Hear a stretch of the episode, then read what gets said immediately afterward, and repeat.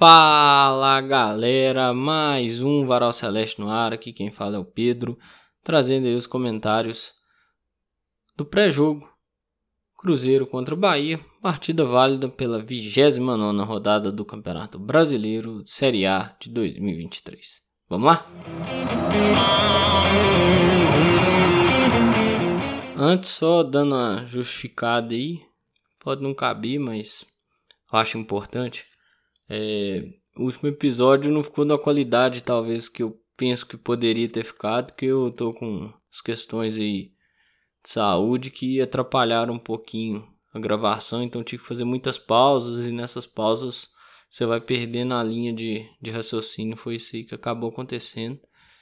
Né? Então peço desculpas, tenho o compromisso de publicar, né? Se o jogo contra o Bahia não fosse nessa quarta-feira, talvez o episódio sairia mais pra frente.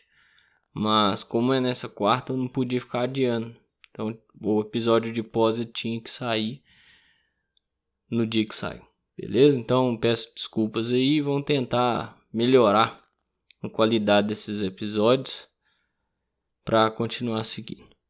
Passar a lista dos relacionados aqui, que eu espero que eles tem uma virada de chave depois da última partida. Goleiros: Rafael Cabral e Anderson. Defensores: João Marcelo, Palácios, Lucas Oliveira, Luciano Castan, Marlon, Neres e William. Meio-campistas: Fernando Henrique, Felipe Machado, Ian Lucas, Japa, Lucas Silva, Matheus Vital, Matheus Jussa, Matheus Pereira e Unicão. Atacantes: Arthur Gomes, Bruno Rodrigues, Fernando, Rafael Elias, Paulo Vitor e Wesley. Retornando aí da suspensão, né? Senhores Palácios, Marlon e Wesley. Perdemos aí o Kaique, que o Cruzeiro trouxe até um informe aqui. Cruzeiro informa que o lateral esquerdo Kaique foi submetido a exames que diagnosticaram lesão muscular na coxa esquerda. A indicação para o caso é tratamento conservador, já iniciado no departamento de saúde do clube. Então que melhore rápido aí, porque agregou, né? Foi um, um cara que conseguiu agregar muito e positivamente dentro da partida. Então, que, que volte.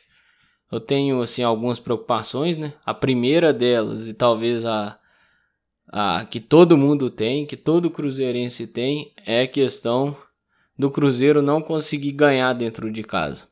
Porque basicamente o Cruzeiro pode decidir sua vida nos próximos quatro jogos. Sim, se por um. Eu entendo e tal, que é muito do si, né? Se ganhar e tal, se pontuar todos os jogos, se de por 12 pontos possíveis fizer 10 e tal, se, se, se, é tudo no si. Mas é, enquanto as coisas não acontecem, vamos trabalhar com si. O Cruzeiro pode decidir sua vida. O Cruzeiro tem tudo aí para decidir sua vida. O problema é Três desses jogos são em casa, sendo dois no Mineirão, um contra o Inter e um contra o Bahia, que é este dessa rodada. Então, assim, fica essa questão, né? O Cruzeiro não consegue ir bem no Mineirão, não consegue ganhar em casa, não ganhou no Mineirão no ano ainda. Então tá na hora de, de quebrar essa sina. Tá na hora de, de mudar essa chave dentro de casa também. Tá na hora de melhorar a campanha dentro de casa. Porque vamos lá, em casa o Cruzeiro não tem uma campanha tão legal assim. Você pega a tabela lá dos times, né? Todos os jogos e tal. Aí você vai lá na, na opção para olhar os jogos só em casa. Em casa, o Cruzeiro tem 14 pontos em 14 jogos. Tem 3 vitórias. Nenhuma delas é no Mineirão. Né? O Cruzeiro tem um desempenho melhor fora. Que são 20 pontos conquistados fora de casa. É a sexta melhor campanha fora de casa. Então precisa melhorar dentro de casa. Aí você pega um Bahia que, pô, tá nesse momento tá na frente do Cruzeiro pelos critérios de desempate. Tem nove vitórias, o Cruzeiro tem oito. Né? O Bahia, dentro de casa, dentro da casa deles, é um time que tem décimo segundo, tem a décima segunda campanha com 22 pontos. Mas é aquilo, o Bahia vai jogar fora, né? Então vamos olhar fora. O Bahia tem uma campanha de décimo primeiro, ou seja, tá mais ou menos ali pareado com o que ele é em casa, com o que ele faz em casa. Vamos olhar os últimos jogos do Bahia para ver os resultados. Bahia vem de três vitórias: 6 a 4 contra o Goiás, fora de casa, e duas vitórias em casa. Aproveitou a sequência em casa né, de dois jogos e fez seis pontos: 1 a 0 contra o Inter e 2 a 0 contra o Fortaleza. Os últimos cinco jogos do Bahia são três vitórias e duas derrotas. É, perdeu para o Santos dentro de casa e perdeu para o Flamengo fora de casa.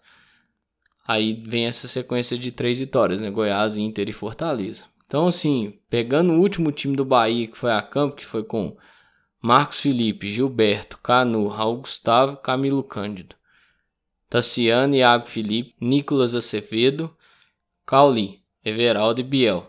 Biel, aí tem umas carinhas conhecidas, né? O Everaldo foi da Chapa, o Iago Felipe tava no Fluminense, o Biel e o Tassiano disputaram a Série B ano passado pelo, pelo Grêmio, o Canu é aquele que tava no, no Botafogo, o Raul Gustavo jogou pelo Corinthians, até teve para vir para cá, mas acabou indo pro, pro Bahia. O Marcos Felipe é o goleiro que foi do Fluminense, o Gilberto, é aquele Gilberto tava no Benfica, teve passagem no Fluminense. Né? Aí vai no banco, você tem o Matheus Bahia, que estava na Série B, que jogou a Série B ano passado pelo próprio Bahia. O Luciano Juba, que era um destaque do esporte e foi para o Bahia. Você tem o Rafael Ratão, que veio de fora, o Diego Rosa, que sinceramente eu não conheço. O Ademir, que estava aqui no Atlético recentemente. Então, assim, você vê que o Bahia tem alguns potenciais aí para capitalizar seu jogo, né? Para, digamos, melhorar seu jogo, a depender das situações. Provável pode vir numa, numa situação de buscar mais o contra-ataque, né? De tentar é, achar espaços, né? Principalmente se vier com o Biel, o Biel é muito rápido. Vai ter, vai ter a volta do Rezende, que estava suspenso aí. Então, assim, é uma partida complicada, né, difícil. Então tem que estar tá muito muito ligado com isso aí. Né? Partidas contra o Bahia nunca foram fáceis, nem né? nenhum cenário e agora não vai ser. É um confronto direto em que os dois times necessitam muito, muito, muito, muito da vitória. Né? Vamos ver como que o Cruzeiro encaixa seu jogo.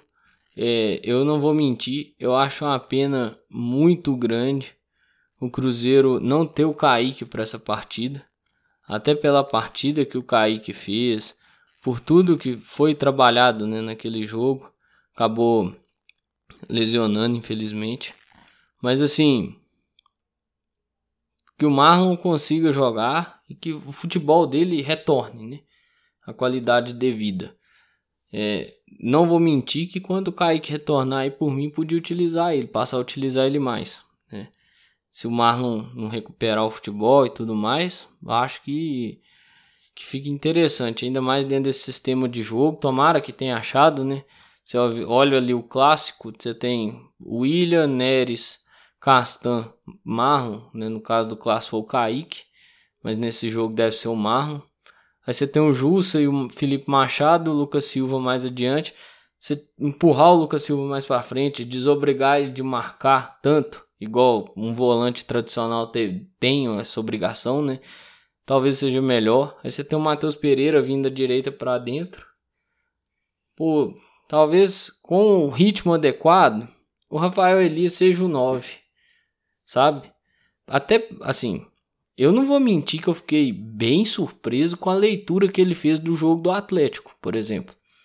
Ele fez uma leitura muito boa da questão da marcação do Atlético, a postura que o Atlético tinha no jogo, a questão das linhas altas, a questão dos espaços, né? a forma como, como que os jogadores tinham que atacar os espaços.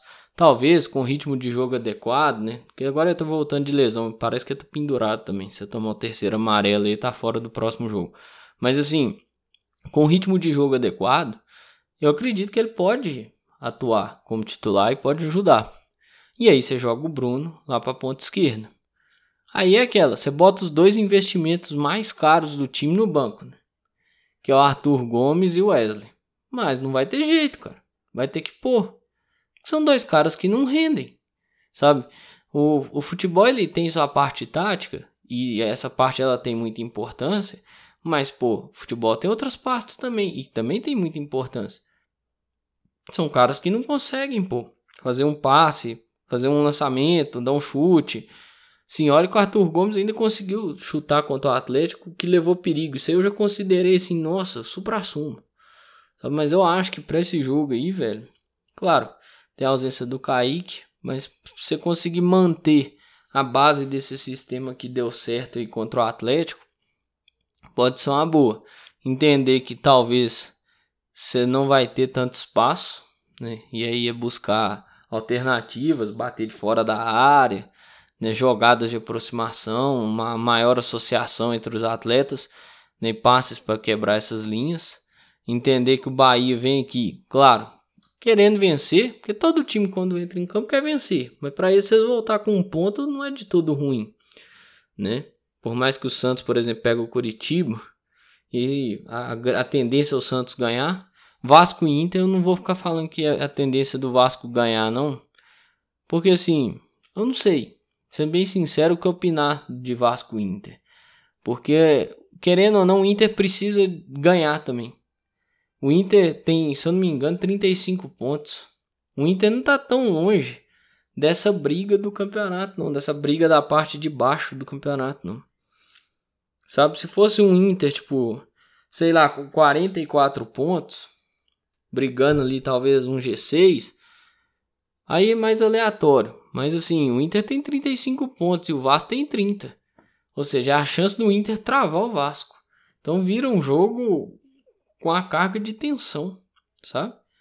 Vira um jogo tenso, então não é chegar aqui e falar assim, ah, não, o, o Vasco vai ganhar. A tendência é que o Vasco ganhe seus jogos, seu jogo, né, no caso. Então é estar é tá atento a, a, a, isso aí, sabe? Depois, no fim de semana, se não me engano, o Vasco pega o Goiás e o Santos pega o Corinthians. Então, assim, Cruzeiro precisa ganhar esse jogo, pontuar. E de preferência os três pontos e assim quebrar a sina de não conseguir ganhar dentro do Mineirão. Né? Torcida vai chegar junto, acredito muito nisso. E é igual eu falo, velho, não precisa pedir nada pra torcida. A última parcial que tinha era 25 mil, mas isso foi às 11 e 6 da manhã dessa terça-feira. Eu nem sei qual é a parcial atual, vou até buscar aqui, ver se eu acho no Twitter ou nos canais de comunicação do clube. Mas assim, tem certeza, a torcida vai chegar junto. A vitória no, no clássico ela anima, ela empolga. Não tem jeito, né? E é aquilo que eu falei no, no pós-jogo. Se ganhar do Bahia, você potencializa a vitória no clássico. A vitória no clássico ela é muito boa, né? Claro que, pô, se fosse a semana inteira até o outro jogo, aí você curtiria ela mais. A vitória no clássico ela é muito boa, mas com um jogo tão perto, né? Ou seja, um jogo de meio de semana igual esse do Bahia, agora, ela pode ser potencializada e você conseguir curtir ela um pouquinho mais. Se o Cruzeiro ganha, o Cruzeiro chega ali aos seus 37 pontos, né? dá uma margenzinha ali para um um Z4, né? Dá uma pequena desafogada e começa a talvez olhar onde pode pontuar, onde pode garantir pontos para cravar de vez sua permanência, né? O jogo acontece às 8 horas da noite. Simultaneamente tem o jogo do Palmeiras com São Paulo. São Paulo, por mais que tenha seus 38 pontos, não está longe dessa disputa né? Às 7 horas da noite, um pouquinho mais cedo, tem o América contra o Atlético Paranaense, né? O Atlético Paranaense é o mandante de jogo e tem um jogo que envolve um time que está atrás de nós, que o Goiás, né? Fluminense encara o Goiás às 7 horas da noite. O Goiás tem 31 pontos, tá ali nessa briga conosco. Então, encara o Fluminense no, no Maracanã às 7 horas da noite. Então, assim, temos um confronto complicado.